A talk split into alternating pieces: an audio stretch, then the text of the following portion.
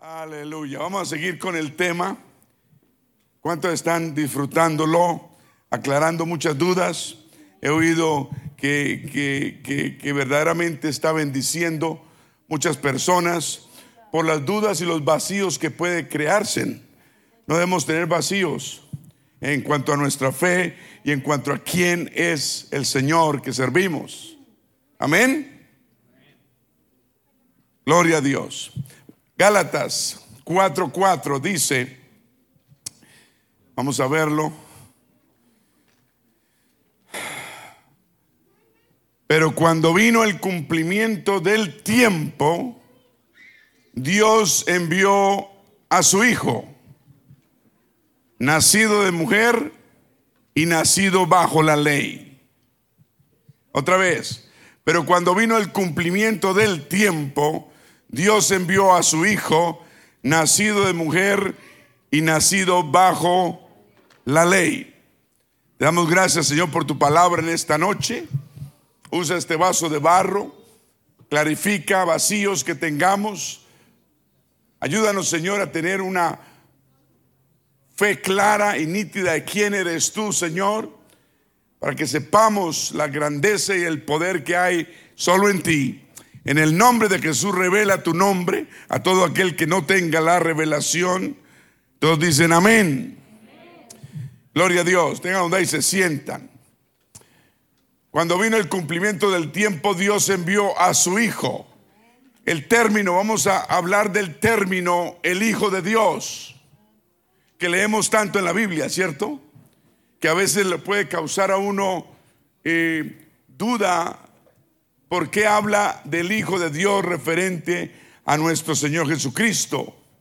Ya, ya hemos estudiado en, en semanas pasadas que Jesús es Dios, amén.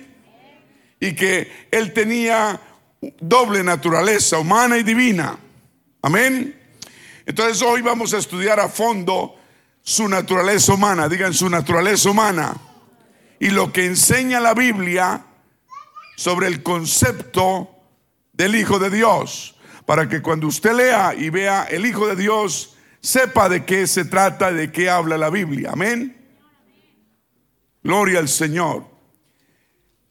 Primero vamos a ver cuál es el significado de Jesús y Cristo. ¿Qué quiere decir ese nombre Jesús y ese título o término Cristo?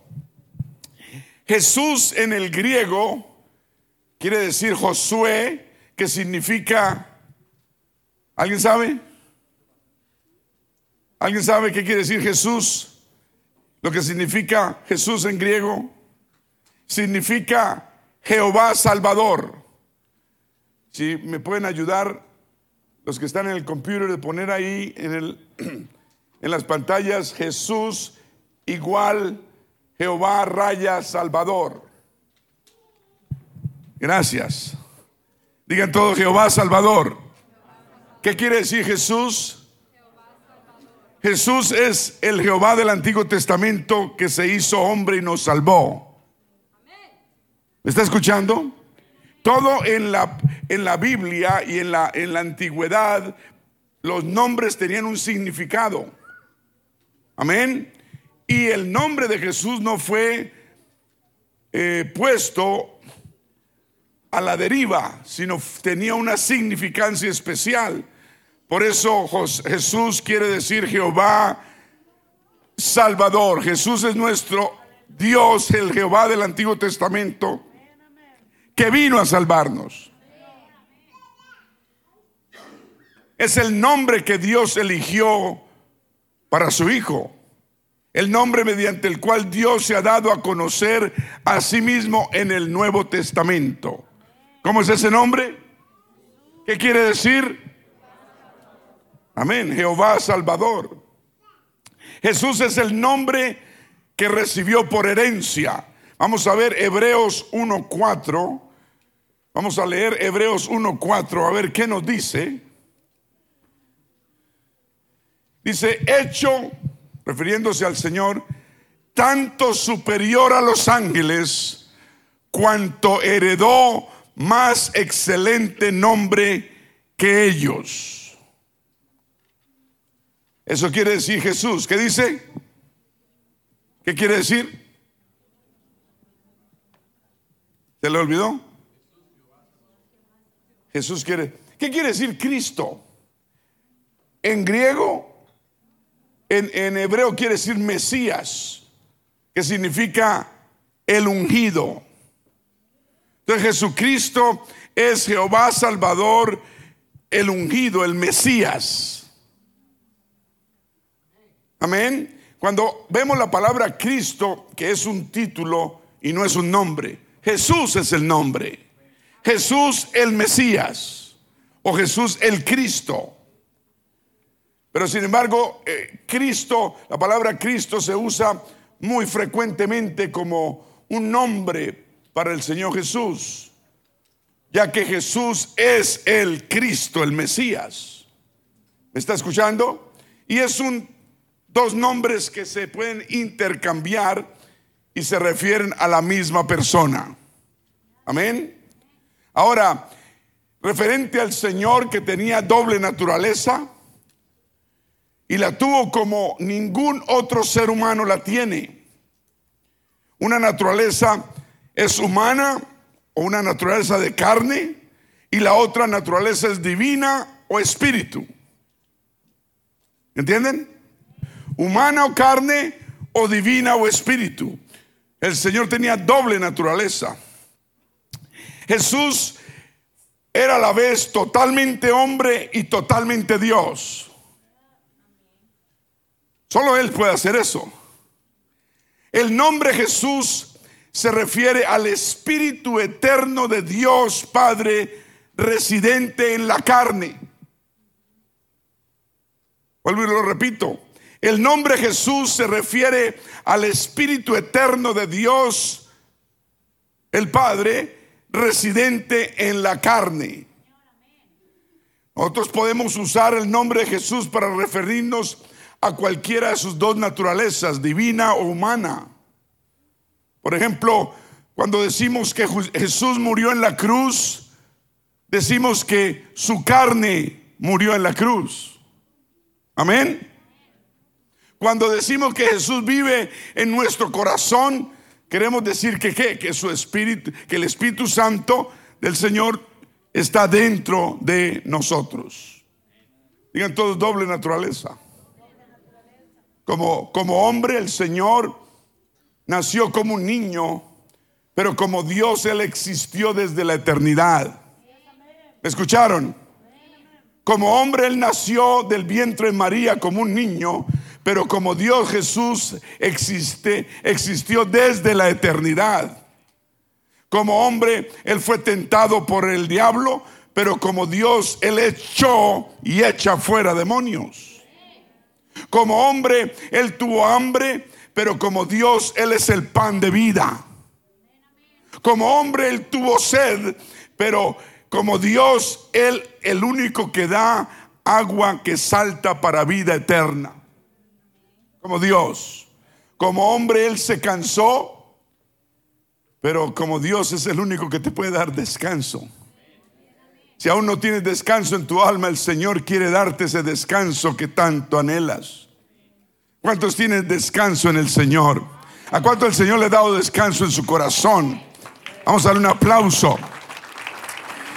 Como hombre, el Señor durmió durante la tempestad, pero como Dios, Él calma la tempestad.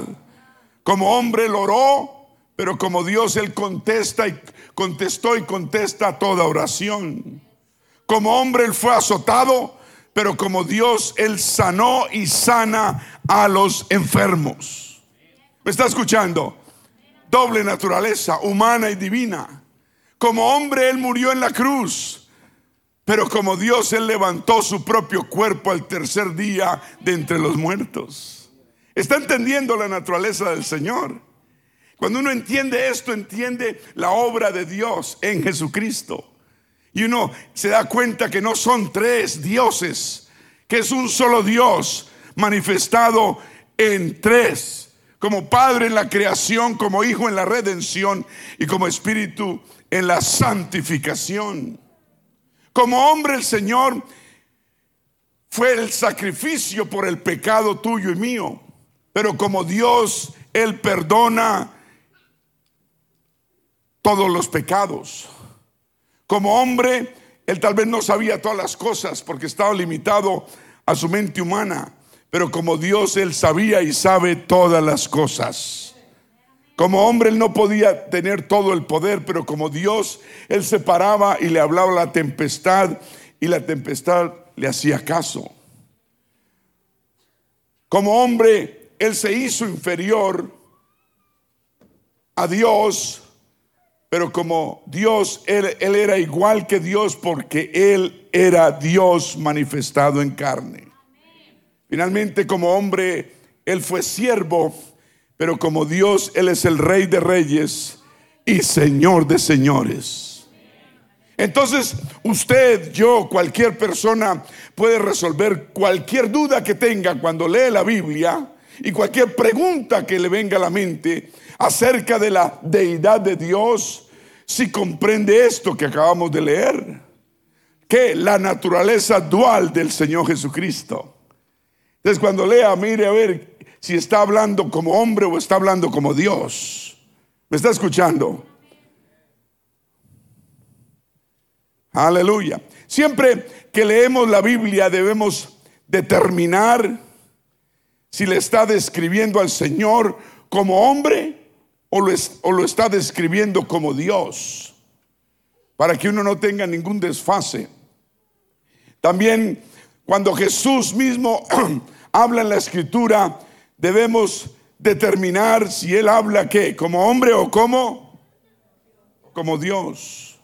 Entonces debemos saber que hay dos naturalezas, y, pero no debemos pensar en dos personas, porque no hay dos personas, ni hay dos dioses, sino debemos pensar en espíritu y en carne. Digan, en espíritu y en carne. No son dos personas, es una, no son dos dioses como la, Trinidad, la Santísima Trinidad dice que enseña que son dos dioses, dos personas distintas. Eso no es cierto. Ah, y a veces es fácil confundirse, especialmente cuando la Biblia lo describe actuando en ambos papeles. En un momento él está actuando en ambos papeles, en ambos roles, en el mismo historia bíblica. Por ejemplo, él podía estar durmiendo en un minuto y al siguiente momento ponerse de pie y hablarle a la tempestad. ¿Se da cuenta usted la doble naturaleza que él tenía? Y la, la naturaleza humana él, la, él la recibió de su madre, la Virgen María. Amén. ¿Para qué? Para recibir carne y sangre para poder morir en la cruz del pecado. Entonces, el Señor podía hablar como hombre en un momento y al siguiente momento hablar como Dios. Amén. Sin embargo, debemos recordar que Jesús es completamente Dios y no es, como muchos dicen, solamente un hombre ungido. Entonces, a la misma vez él era totalmente hombre y no simplemente una apariencia de hombre. Algunos creen que él era simplemente un hombre ungido, una persona ungida por el Espíritu Santo. Esto es erróneo. Otros dicen que él era de la misma esencia del Padre, pero que no era el Padre, pero un subordinado del Padre, un Jehová Junior. Jesús no es ningún Jehová Junior. Jesús es el Padre hecho carne. Jesús es totalmente Dios. Porque en Él habita corporalmente toda, toda la plenitud de la deidad. Y vosotros, dice Pablo, estáis completos en Él. Él es la cabeza de todo principado y potestad. Entonces, Jesús era totalmente Dios desde cuando? Desde el principio de su existencia humana, cuando nació de la Virgen María. Amén. Él tuvo una naturaleza humana completa, digan completa, pero sin pecado.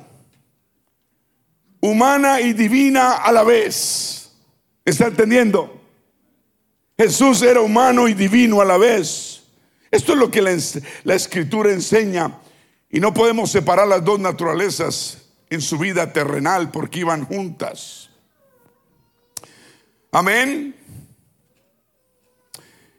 Es evidente que Jesús tuvo una voluntad, una mente, un espíritu, un alma y un cuerpo humano, pero también igualmente es evidente que él tuvo la plenitud de la deidad de Dios residente en su cuerpo. Lo vemos levantando enfermos, perdonando pecados, alimentando a la multitud con un par de peces y un par de panes. Lo vemos haciendo milagros que nadie puede hacer porque Él era Dios manifestado en carne. ¿Cuántos dicen gloria a Dios? Entonces, su espíritu humano y su espíritu divino eran inseparables. El espíritu divino podría separarse del cuerpo solamente por la muerte. Ojo, pero su humanidad era más que un cuerpo humano con Dios adentro. Jesús tenía la naturaleza de Dios dentro de él. Repito, Jesús tenía la naturaleza de Dios dentro de él. Él poseía el poder, la autoridad y el carácter ilimitado de Dios. Él podía llamar ángeles del cielo y destruir el mundo y él volverlo a crear. Amén. Él actuaba desde un papel humano a un papel divino. Totalmente. Pero las dos naturalezas divinas humanas no estaban separadas en él. Aunque él tuvo una naturaleza humana completa, él no tuvo la naturaleza pecaminosa de la humanidad como nosotros caída. Ni él tuvo una naturaleza pecaminosa, ni nunca hubo pecado en él. Vamos a ver Hebreos, Hebreos 4:15, a ver qué nos dice. Hebreos 4:15 dice, porque no tenemos que un sumo sacerdote que no pueda compadecerse de nuestras debilidades, sino uno que fue tentado en todo, según nuestra semejanza de carne, pero sin pecado. Qué versículo tan poderoso, ¿no? O sea que, que, Jesucristo es nuestro sumo sacerdote, que Él puede compadecerse de nuestras debilidades. Usted y yo tenemos debilidades. Él las conoce porque Él las padeció en carne propia. Porque Él mismo fue tentado, dice, en todo, según nuestra naturaleza humana, pero sin pecado. Entonces, si usted tiene debilidades, más bien, más bien dicho es, sus debilidades deben ser puestas en las manos del Señor porque Él las entiende. No se sienta mal porque usted tiene debilidad en esto, debilidad en lo otro. Solo póngase en las manos del Señor que Él comprende lo que usted está enfrentando. Somos humanos, tenemos debilidades en esto y lo otro. Hablemos con el Señor, Él nos va a entender y pidámosle ayuda. Dije, pidámosle ayuda al Señor. No importa la necesidad, la debilidad que usted tenga, pídale ayuda, el Señor le va a dar fortaleza. ¿Me está escuchando? No lo deje como un secreto personal suyo, no lo deje guardado allá en el fondo de su corazón. Más bien hable con el Señor y Él entenderá su situación. Amén. Dígale, Señor, mira mi debilidad. Estoy sufriendo con esta debilidad. Yo estoy pasando situaciones difíciles por esta debilidad que tengo. Ayúdame, Señor. Y Él te va a ayudar. Fortalece mi debilidad o mis dudas. Entonces tenemos un sumo sacerdote que se identifica con nosotros. Qué lindo, ¿cierto? Saber que servimos a un Dios que puede identificarse y entendernos. en nuestras debilidades, porque Él también fue tentado en todo según nuestra misma semejanza, pero sin pecado. Vamos a ver primera de Pedro 2.22. Dice, el cual no hizo pecado, ni se halló qué? Engaño en su boca. Entonces servimos a un, a un Dios que es, es mere, mere, ¿cómo se dice? Merecedor de toda nuestra alabanza. Entonces, ya que él no tuvo un padre humano, no lo tuvo. Entonces él no heredó una naturaleza pecaminosa de Adán como usted y yo. Al contrario, él vino, dice la Biblia, como el segundo Adán, con una naturaleza, todos digan, pura, santa e inocente, como Adán la tuvo desde el principio. Amén. Vamos a ver Romanos 5:12. Vamos a leer estos versículos importantes.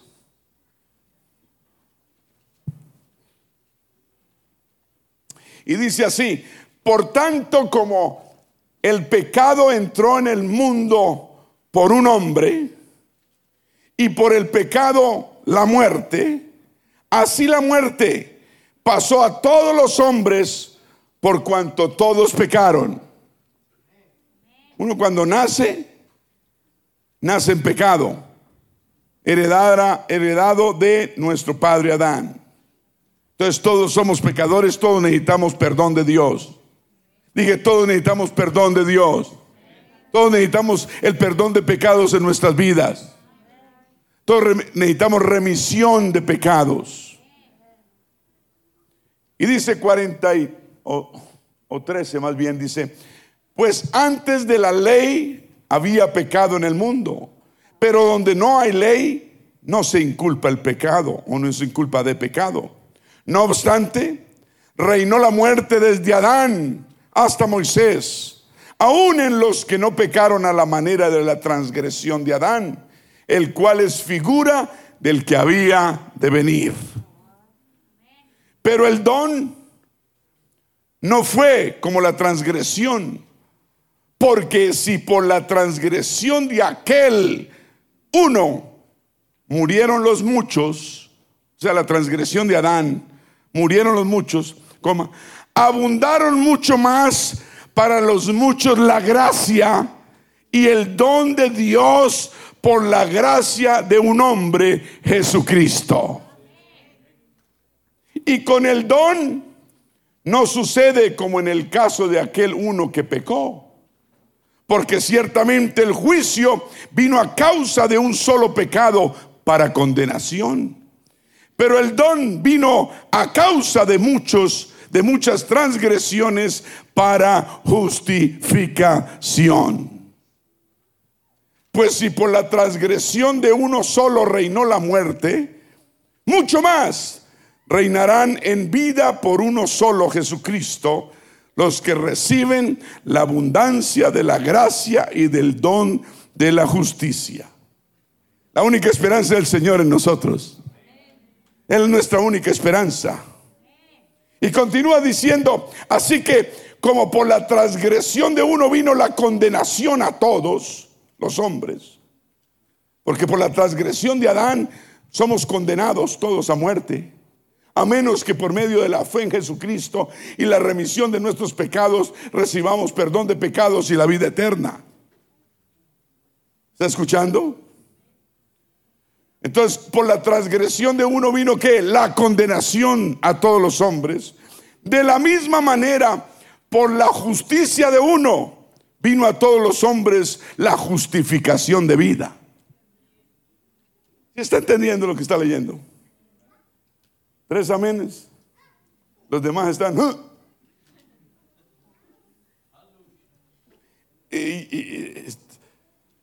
¿Si estamos en la misma página o no?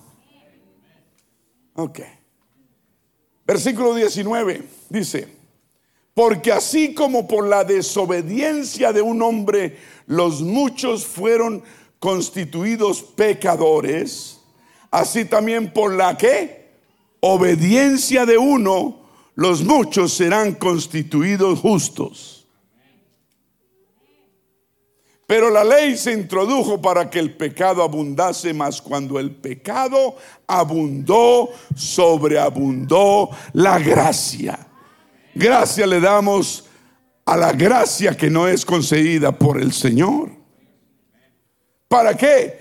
Para que así como el pecado reinó para muerte, así también la gracia que reine por la justicia para vida eterna mediante Jesucristo, Señor nuestro. Un aplauso al que vive. El Señor tuvo una naturaleza humana completa, digan completa, pero sin pecado. La Biblia lo indica que Jesús tuvo una voluntad humana, así como también tuvo una voluntad divina. ¿Quieres ser salvo? Pues conforme a tu fe, recibe la sanidad y la salvación, le decía la gente. Él oró en una ocasión al Padre diciendo, no se haga mi voluntad, sino la tuya.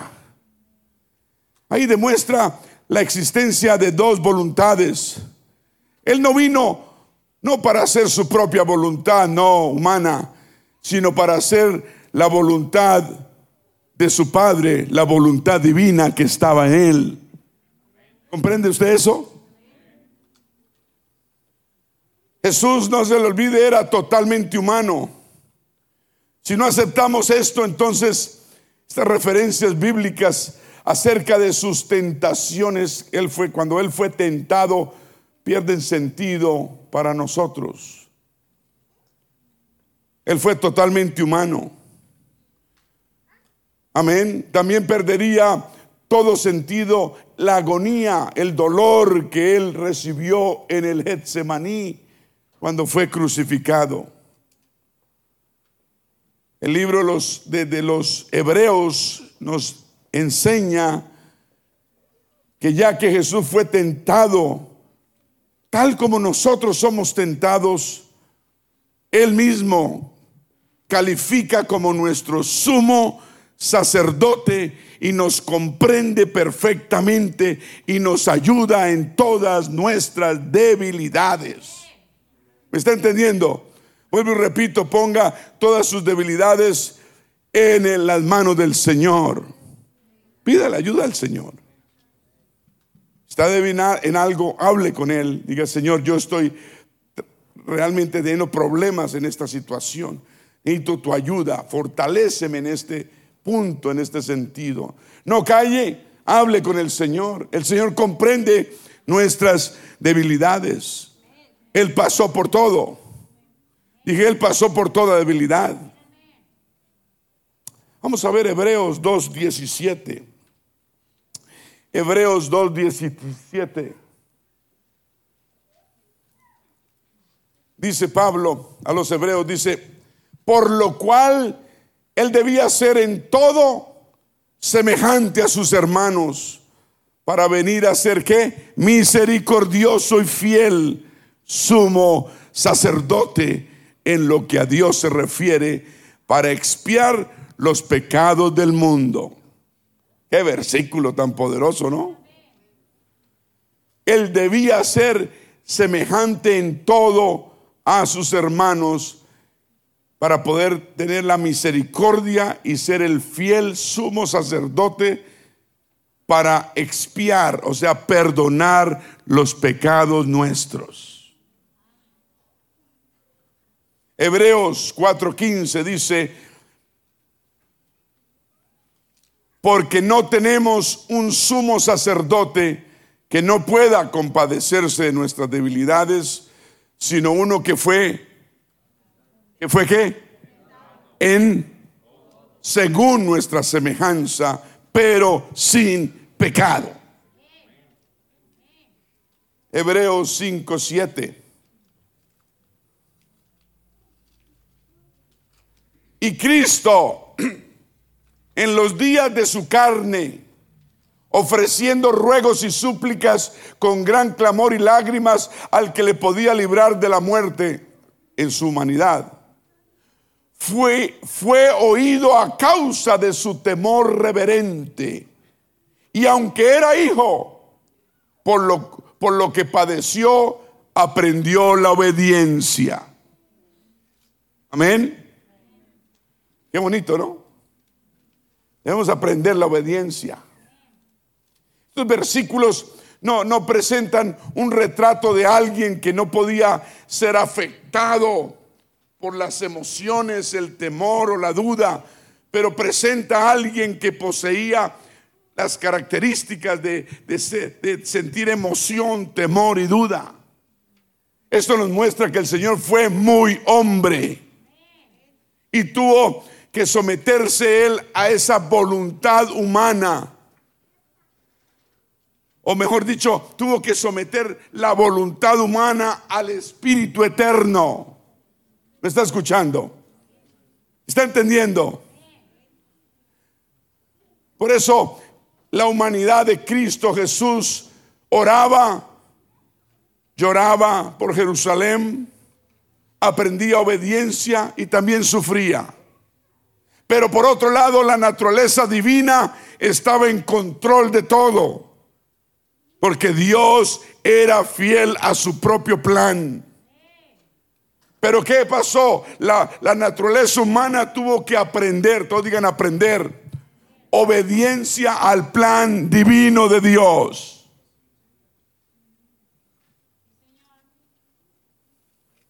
Únicamente él siendo humano podía ser el verdadero sustituto para nosotros con su muerte. Por eso Él tuvo que ser totalmente humano. Dios se hizo humano a través del Señor Jesucristo. Y así pudo Él calificar para ser nuestro redentor. A Él sea la gloria. Diga, a Él sea la gloria.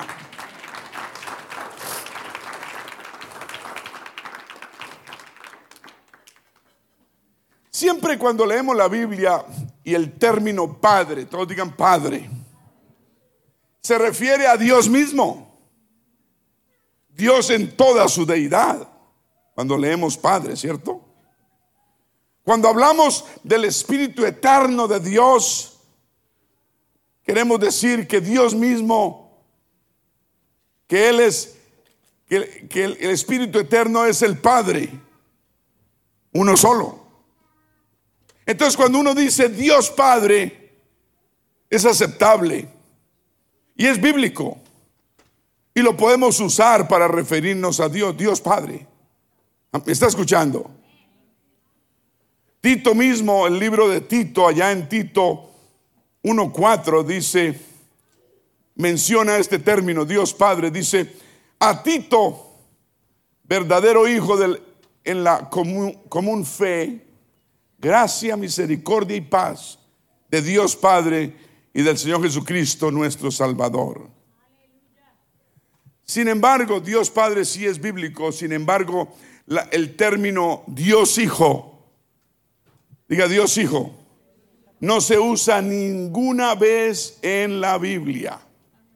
Dios Hijo no es un término bíblico, ni es un término correcto.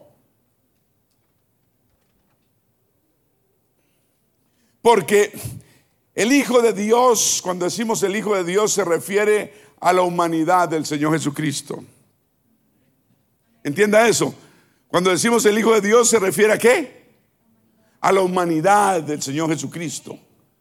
Por eso Dios Hijo no es un término correcto. Amén. La Biblia define al Hijo de Dios como ese niño que fue nacido de la Virgen María y no como el Espíritu eterno de Dios. ¿Me estás entendiendo? Entonces, Dios Hijo no es un término bíblico y no hay que usarlo. La Trinidad enseña que hay que existen tres personas en Dios, Dios Padre, Dios Hijo y Dios Espíritu Santo. Son tres personas diferentes, pero ese término Dios Hijo no es bíblico. ¿Me está escuchando? Lucas 1.35 dice, el ángel hablando, respondiendo el ángel le dijo, el Espíritu Santo vendrá sobre ti y el poder del Altísimo te cubrirá con su sombra, por lo cual también el santo ser que nacerá será llamado ¿qué? hijo de Dios. Digan, hijo de Dios. Cuando usted lea en la Biblia, hijo de Dios, se refiere solamente a la naturaleza humana, diga, humana. O puede referirse también a Dios manifestado en carne. ¿Está escuchando? Es decir, la deidad, la deidad de Dios en la naturaleza humana. Eso quiere decir que hijo de Dios. Entonces, no, cuando lea hijo de Dios, no se deje confundir. ¿Está escuchando? Porque se refiere que a la naturaleza humana solamente. O Dios manifestado en carne. O sea, a la deidad de Dios en la naturaleza humana. Amén. Sin embargo, hijo de Dios,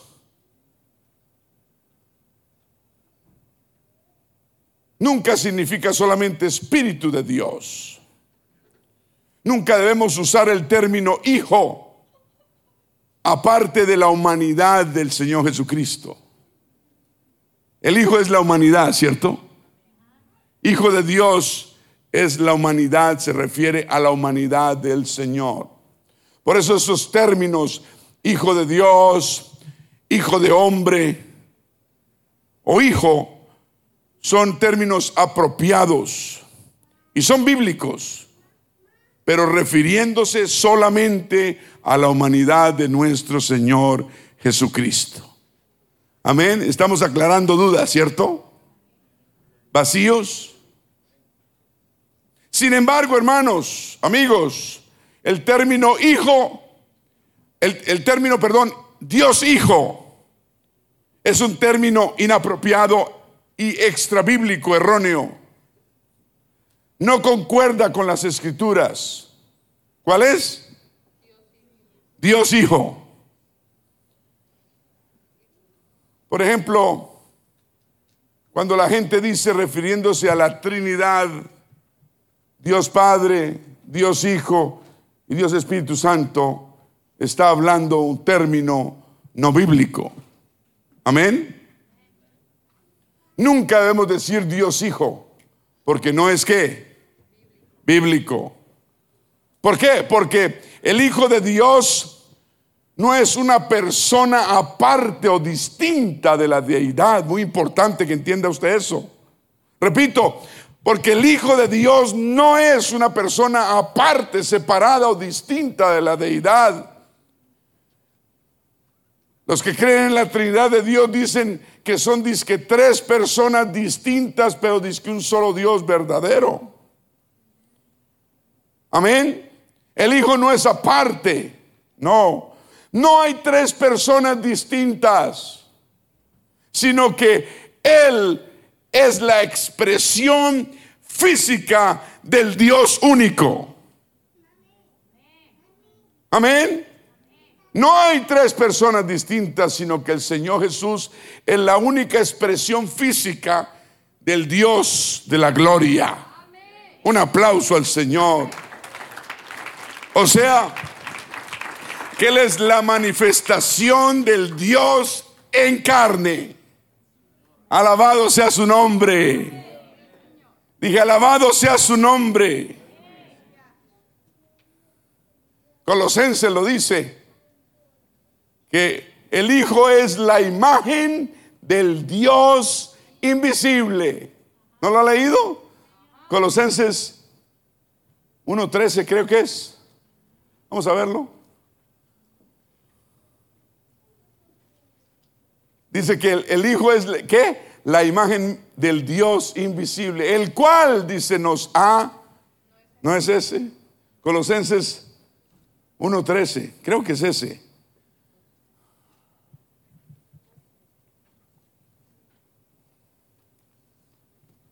¿Cuántos dicen amén? No me queden muy calladitos porque se me duermen. Gloria a Dios. ¿Cuántos tuvieron un buen día hoy? ¿El resto malo? Creo que es uno. Sí, 13, 15. 13 dice, el, perdón, 1, 15. Pero vamos al 13. El cual nos ha librado de la potestad de las tinieblas y trasladado al reino de su amado Hijo, en quien tenemos redención por su sangre, el perdón de pecados.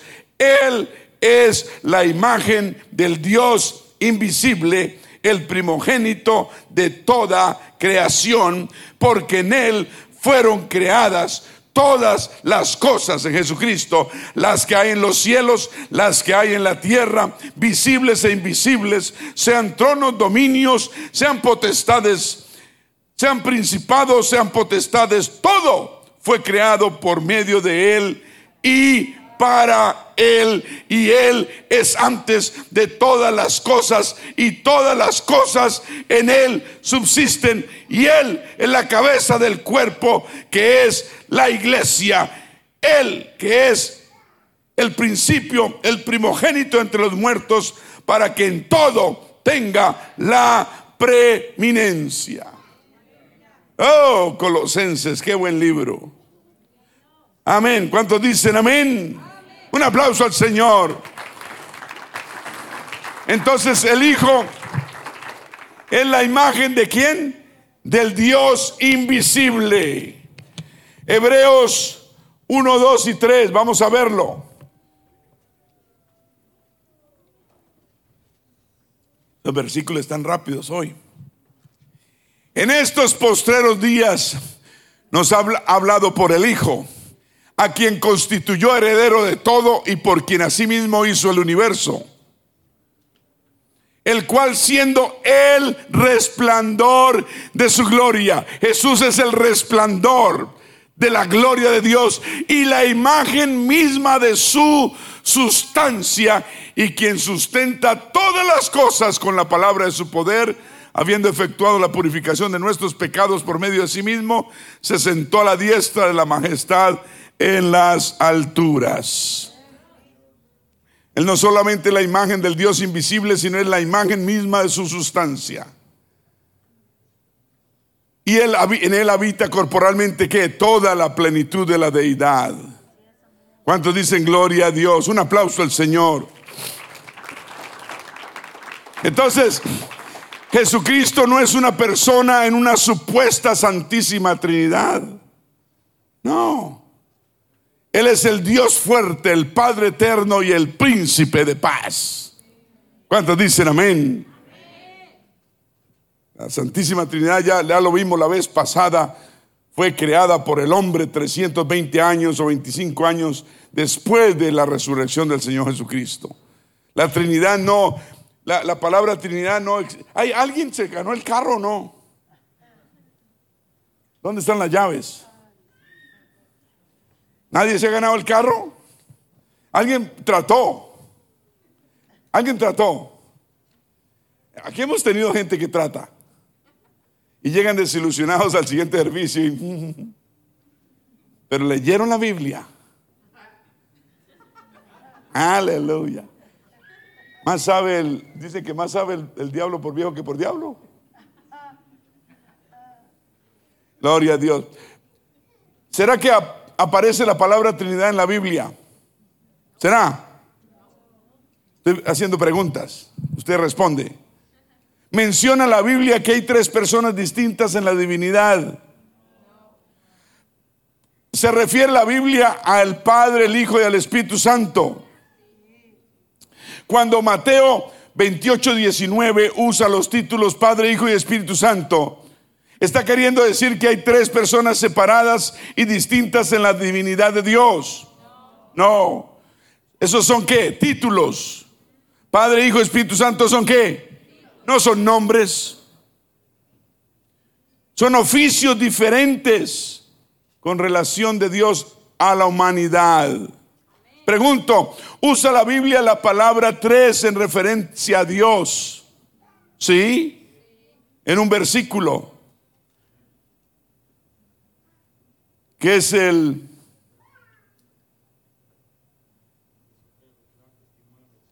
Eso, uy, uy, eso.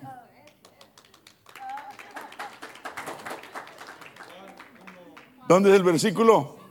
¿Cuál? Póngamelo allá, Juan 5, 7. Mi hermano Farú me lo envió en un mensaje hoy por texto, ¿no? ¿No fue ese que enviaste? ¿Ah? Porque él, está estudiando y dice, wow, confirmado lo que estamos viendo en la iglesia. Es el único versículo que habla de tres y termina diciendo, pero los tres son qué? Entonces dice, porque, primero Juan 5, 7, porque tres son los que dan testimonio en el cielo, el Padre, el Verbo y el Espíritu Santo. Dice el Verbo, no dice el Hijo. Y estos tres son qué? Es el único versículo que habla de tres, el único, y termina diciendo que los tres son uno.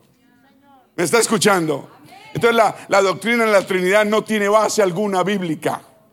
Es puro, puro embute. Quiere decir puro cuento. Aleluya, embute, diga embute. Eso. ¿No te han enseñado que al pastor no se le corrige? Ah, costeño, ¿no saben? Pero están aprendiendo. Embustes. Es que en, Colombia, en la costa, los morenitos hablan así como ese como los costeños, ¿no? Entonces, ah, dominicanos también y los cubanos, y tú sabes, tú sabes. Y, y ellos, embustes quiere decir mentiras. Entonces en vez de decir embustes, dice embute. Y cuando dice, oiga, ¿dónde está la computadora? Esta que está acá atrás. Esta que está acá atrás. Eso no le entiende nadie. Pato, pato, que yo no soy ningún pato.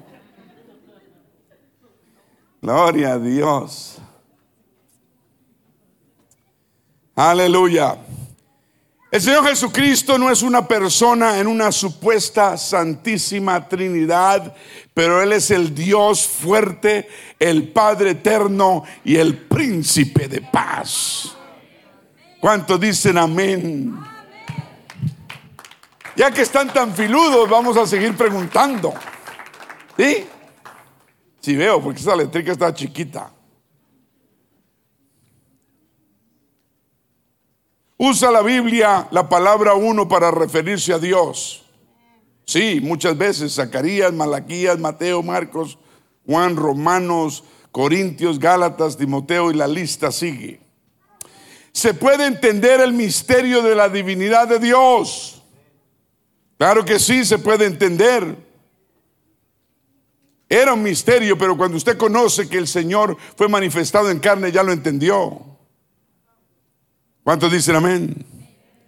Tienen los cristianos un solo Padre celestial. Amén. ¿Por qué dijo Jesús a Felipe, el que me ha visto a mí, ha visto al Padre? Sencillamente porque Jesús es la expresión de la imagen de la persona de Dios. ¿Cuántos dicen amén? Pregunto, ¿dice la Biblia que hay dos personas en la divinidad? No, no hay ni dos personas en la divinidad ni hay tres. Muchos dicen que hay más. Benijín una vez dijo que eran nueve, que no eran tres. Benijín. Dice la Biblia que toda la plenitud de la deidad se revela en una sola persona. Amén, en Jesucristo. Está el misterio de la piedad oculto para algunas personas. Sí, porque el enemigo sigue cegando el entendimiento de los incrédulos. ¿Quién es el Padre? El Padre es el único Dios, particularmente revelado en la relación de paternidad con la humanidad Lea Malaquías 2.10 y Deuteronomio 32.6. ¿Dónde estaba Dios el Padre cuando Jesucristo estaba en la tierra? El Padre estaba en Cristo. Repito, el Padre estaba en el Señor Jesucristo. Y Él también estaba en el cielo porque Dios es omnipresente. ¿Me está escuchando? Dijo el profeta Isaías que Jesús sería llamado el Padre. Sí, Isaías 9:6. Padre eterno y príncipe de paz. Cuando Dios dijo, hagamos al hombre a nuestra imagen, estaba Dios hablando con otra persona de la divinidad. No. Estaba hablando con sus ángeles. Amén. Esa es una de las preguntas que le dicen a uno los trinitarios. ¿Y con quién está hablando Dios en Génesis cuando dice, hagamos al hombre? Dice, no, pues ahí están las tres personas de la Trinidad. Pues usted está viendo, yo no las veo. Está hablando es con los ángeles. Amén. ¿Ha usted hablado con un triquitraque? Son más testarudos. Ven a 12, a 13, a 5. Dios ayúdalos.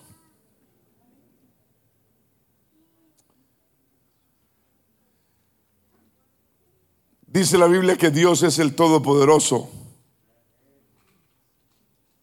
¿Cómo llaman algunas a la, a la primera persona de la Trinidad, Dios el Padre? ¿Cómo llaman algunas personas a la última persona de la Trinidad? El Espíritu Santo. Pero Jesús dijo que Él era el primero y era Él último. Él es el Espíritu Santo, Él es el Hijo, Él es el Padre manifestado en carne. Vamos a darle un aplauso al Señor.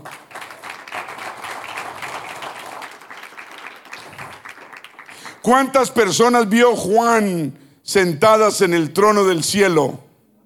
Una sola, porque hay un solo trono y uno sentado.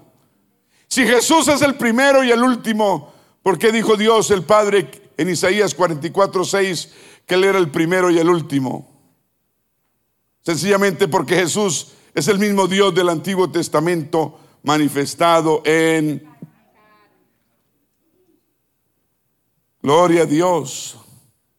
Le dijo Jesús a Satanás que solo Dios debía ser adorado. Le dijo. Sí, le dijo Mateo 4:10. ¿Cree el diablo en más de un Dios? Él sabe que Dios es uno y tiembla. Cuando uno sabe que Dios es uno, uno adquiere respeto. Cuando dice, ¿Cuántos dicen amén? Dice la Biblia que Dios, el cual es la palabra, se hizo carne. Sí, Juan 1.1. El verbo era con Dios, el verbo era Dios. Y después dice Juan 1.14, y aquel verbo fue hecho carne y habitó entre nosotros. ¿Con qué propósito se manifestó Dios en carne? Para salvar a nosotros los pecadores. ¿Cuántos dicen amén? Buenas preguntas, ¿cierto? Pero no puedo, no puedo seguir preguntándoles. Yo sé que ustedes están pasando ya el, el test.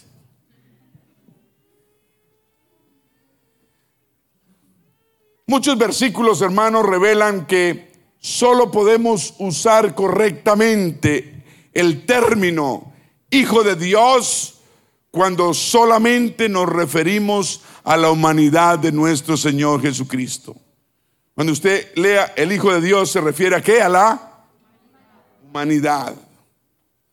Amén. Por ejemplo, el Hijo fue concebido por una mujer, dice Gálatas. O el Hijo fue engendrado, Juan 3:16. El Hijo nació, Mateo 1:21. El Hijo no sabía la hora de la segunda venida, Marcos 13:32. El Hijo no podía hacer nada por sí solo, Juan 5:19. Nos referimos a la humanidad. Acuérdense que la humanidad era limitada, pero la divinidad no. Amén.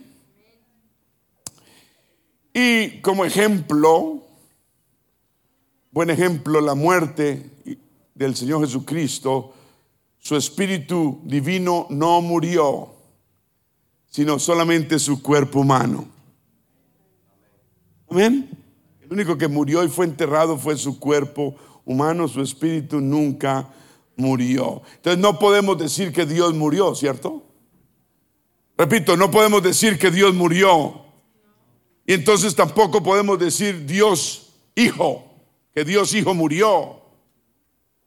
Mas sí podemos decir que el Hijo de Dios murió. Porque nos estamos refiriendo a su humanidad. ¿Comprende? Como decía el evangelista, el evangelista, ¿do you comprende? Gloria a Dios. ¿Seguimos con las preguntas? ¿Sí les gustan las preguntas, no? Déjalo responder, ok, gracias. Gracias. Era Jesús Dios manifestado en carne. Sí, 1 Timoteo 3:16. ¿Podía Jesús estar en la tierra y en el cielo al mismo tiempo? Dice la Biblia que hay un solo Señor. ¿O cuántos hay? Dice la Biblia que Jesús es el Señor. Amén. Dice la Biblia que el Señor es Dios. Amén. ¿Cómo podía la iglesia permanecer, pertenecer, perdón, a Jesús y al mismo tiempo ser la iglesia de Dios?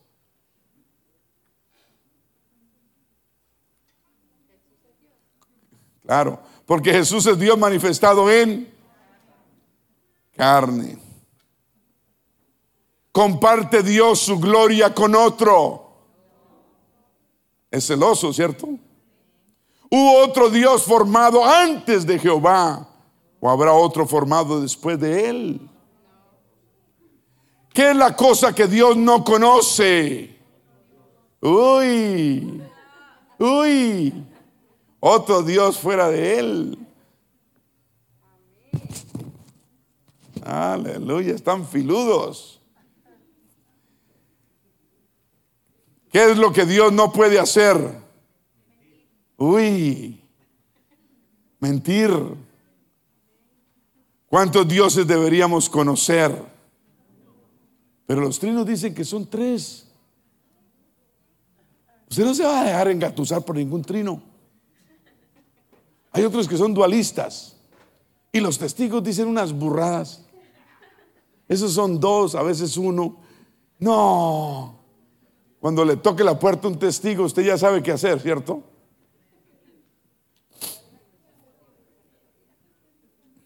¿Sigo preguntando?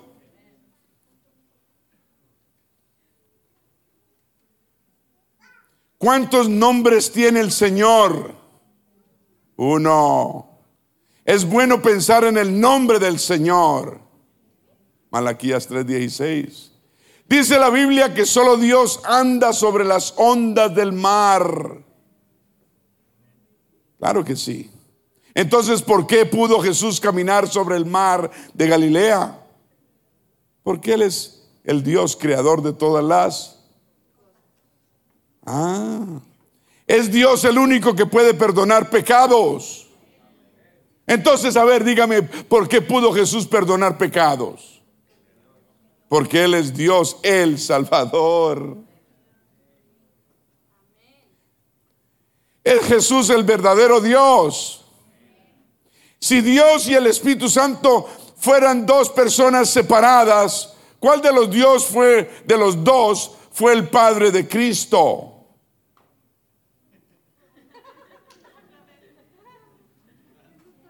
Está complicado, ¿no? Ni yo lo entiendo. ¿Cómo es? Si Dios y el Espíritu Santo son dos personas separadas, ¿Cuál de los dos fue el Padre de Cristo? Dice Mateo 1.20, dice que el Espíritu Santo fue el Padre de Cristo, mientras que Romanos 15.6 y 2 Corintios 11.31 Efesios 1.3 dice que Dios era el Padre. Aquí no hay contradicción, porque entendemos que Dios el Padre y el Espíritu Santo son uno y el mismo Espíritu. Ah. ¿Cuál fue la respuesta cuando Pablo le preguntó al Señor quién era él? Cuando, cuando Saulo, más bien. Dice Pablo, pero bueno, lo mismo. Cuando Saulo le preguntó al Señor, ¿quién eres tú, Jehová? ¿Qué le dijo el Señor? ¿Qué le dijo? ¿Qué le dijo? Yo soy Jesús a quien tú persigues. Dura cosa te da es dar cosas contra el aguijón. Mm. ¿A quién invocó Esteban cuando lo apedreaban y murió? A Jesús invocó. ¿Alguna vez Tomás, alguna vez llamó Tomás a Jesús Dios? Sí, Señor mío y Dios mío. ¿Cómo podía Jesús ser el Salvador cuando Dios el Padre dijo en Isaías 43, 11, fuera de mí no hay quien salve? ¿Cómo puede Jesús ser el Salvador? Ah? Porque Dios estaba en Cristo reconciliando consigo al mundo. Esto están bien, vamos a verlo de aquí. Dice la Biblia que Jesús era Dios con nosotros. Sí, Mateo 1:23. Alguna vez dijo Jesús que Él y el Padre eran uno solo. Amén, Juan 10:30. Yo y el Padre uno somos. Se puede probar con las escrituras que Jesús y el Padre son uno en el mismo sentido que el esposo y la esposa son uno. No. La gente dice, ay, sí, es el padre y el hijo son como el marido y la mujer, se agarran cada rato. No, no podemos comparar la relación entre el marido y la marida. Con la, no podemos, no hagan eso. Eso es para los triquitraques. Estamos de jueves hoy, estamos en confianza. ¿Sí o no? Dice la Biblia que solo hay un Dios sabio. Sí, Judas. Llama la Biblia al Espíritu Santo la segunda persona de la Trinidad. Ah, diga no. No hay ninguna segunda persona de la Trinidad, no hay ni, ni tercera ni cuarta. La Trinidad no existe. Amén. ¿Ya entendieron? Llama la Biblia al Espíritu Santo la segunda persona de la Trinidad. No, porque el Espíritu Santo es el mismo Espíritu de Dios obrando en nuestras vidas. Se puede comprobar con las escrituras que habían tres divinas personas presentes en el momento cuando Jesús fue bautizado por Juan. No. Amén. El único Dios omnipresente usó tres manifestaciones al mismo tiempo. Solo una persona divina estaba presente y era el Señor, nuestro Dios Jesucristo. Un aplauso al Señor.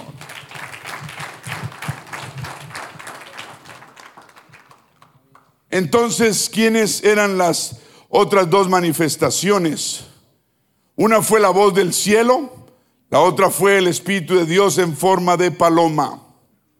¿Qué dijo la voz en el momento del bautismo de Jesús? Tú eres mi Hijo amado, en ti tengo complacencia. Como el Hijo de Dios, Jesús era el único Dios manifestado en carne. Quedan dos preguntas, ¿está listo? Dice la Biblia que Dios derramó su sangre y que Dios puso su vida por nosotros. Sí. ¿Por qué? ¿Cómo lo hizo? Lo pudo hacer Dios porque había tomado para sí mismo un cuerpo de carne humana. Última, la Biblia dice que Dios va a regresar con todos sus santos. Dice la Biblia que Dios va a regresar con todos sus santos. Pero también dice la Biblia que Jesús va a regresar con todos sus santos. ¿Será que dos, van a venir por la iglesia? ¿O son diferentes? No, solo habrá uno que regrese, nuestro gran Dios y Salvador Jesucristo. A Él sea la honra y la gloria. Aleluya. Bueno, ya pasó el tiempo, ustedes sacaron A menos. No, A plus, A más. Los pasó el, el profe. Gloria a Dios. Esta es una iglesia está fundada sobre la palabra de Dios. Esta doctrina establece, amén, sabemos en quién creemos. Lo que más nos une a nosotros es el amor entre que nos tenemos y también la doctrina que profesamos. La doctrina une, la doctrina eh, nos da dirección, nos da seguridad. La doctrina bíblica sana es la que fortalece una iglesia. Una iglesia sin doctrina sana no tiene nada de qué con qué sostenerse. Y llegan los terremotos, los bandavales, los problemas y se esparce la iglesia. Pero esta iglesia que ha pasado por tantas pruebas y pruebas difíciles. Dije difíciles. ¿Cuántos dicen amén? Pero que seguimos unidos, fuertes, una sola familia, porque estamos fundados sobre la roca, porque el Señor es el que ha dado el crecimiento en esta iglesia. Y esta iglesia es del Señor. Y esta iglesia va para el cielo. En el nombre de Jesús. El diablo ha tratado de destruir esta iglesia y le ha hecho viajes grandes. Pero Deje lo que trate, no va a poder porque esta iglesia está fundada sobre la roca. Como le dijo el Señor a Pedro, sobre esta verdad, sobre esta roca edificaré mi iglesia y las puertas del infierno no prevalecerán sobre ella. Qué lindo estar en la iglesia, el barco de salvación, esperando al Señor Necesitamos por eso evangelizar, necesitamos aprender a, traer almas a la iglesia, invitar gente a la iglesia. Amén. Sigue invitándolos, sigue trayéndolos, sigue motivándolos. Podemos hacer estudios bíblicos en tu casa. Vamos a, trabajar para el Señor. Este año es el, año de, de, las nuevas almas en la iglesia. Amén. Este año vamos a ganar almas para el Señor. Tenemos tanto que dar y hay tanta necesidad allá afuera que estamos quietos y estamos a veces, nos metemos en problemas entre nosotros porque, porque estamos desocupados. Pero cuando empezamos a pensar en los demás, en la necesidad que hay, dejamos de meter en problemas y Dios nos bendice. Entonces vamos a ponernos de pie y vamos a prometerle al Señor que este año vamos a ganar un alma, lo menos cada uno. Amén. Vamos a invitar, seguir invitando almas, trayéndolos a la iglesia. Les gusta, aquí les gusta. Cualquiera le gusta la presencia de Dios. Y yo sé que usted está orgulloso de, de su iglesia. Y nosotros también. Y podemos invitar personas y sentirnos cómodos porque, porque, porque es lindo lo que Dios ha hecho aquí. ¿O no? ¿Está usted? ¿Estoy yo? No somos perfectos, pero estamos trabajando para ser mejores. Amén. ¿Cuántos tienen carga por los demás? ¿Cuántos el Señor le habla de vez en cuando decir, no te has ganado a nadie? Háblale a los demás. ¿A alguien aquí? Levante su mano. No has ganado. Tienes tanto tesoro en ti y no has usado esos tesoros. Mantén esa mano arriba, Señor amado Dios. Cada mano levantada que tiene esta carga, Señor, ayúdanos a ser obradores y no tan solo oidores. Vamos, Señor, a, invitar, a traer, a, motivar, a, invitar a nuestras casas, a familias, a tener un estudio bíblico, a tener un convivio, algo, hablarles del Señor, de las maravillas de Dios, crear estudios bíblicos en nuestras casas Amén. Formar grupos de, estudios bíblicos en nuestros propios hogares y la gente va a llegar. Hay mucha necesidad. Hay muchos hogares destruidos con necesidad de Dios. Señor, usa cada persona, cada uno de nosotros para poder alcanzar las almas perdidas. Hay necesidad, hay bancas que llenar. Tú vienes pronto, Señor. Usa a los hermanos, usa a las hermanas para que puedan hablar y ganar y testificarle a los demás. Diga en el nombre de Jesús, me voy a ganar un alma. Dígalo, me voy a ganar un alma para el Señor. Él me va a ayudar. Amén. Alguien tiene necesidad de oración por enfermedad. Alguno quiere ser bautizado en el nombre del Señor Jesucristo. Hoy es el día. Amén. Alguien necesita oración. Venga aquí adelante. Vamos a orar. Gloria a Dios. Diga aleluya. Gloria al Señor.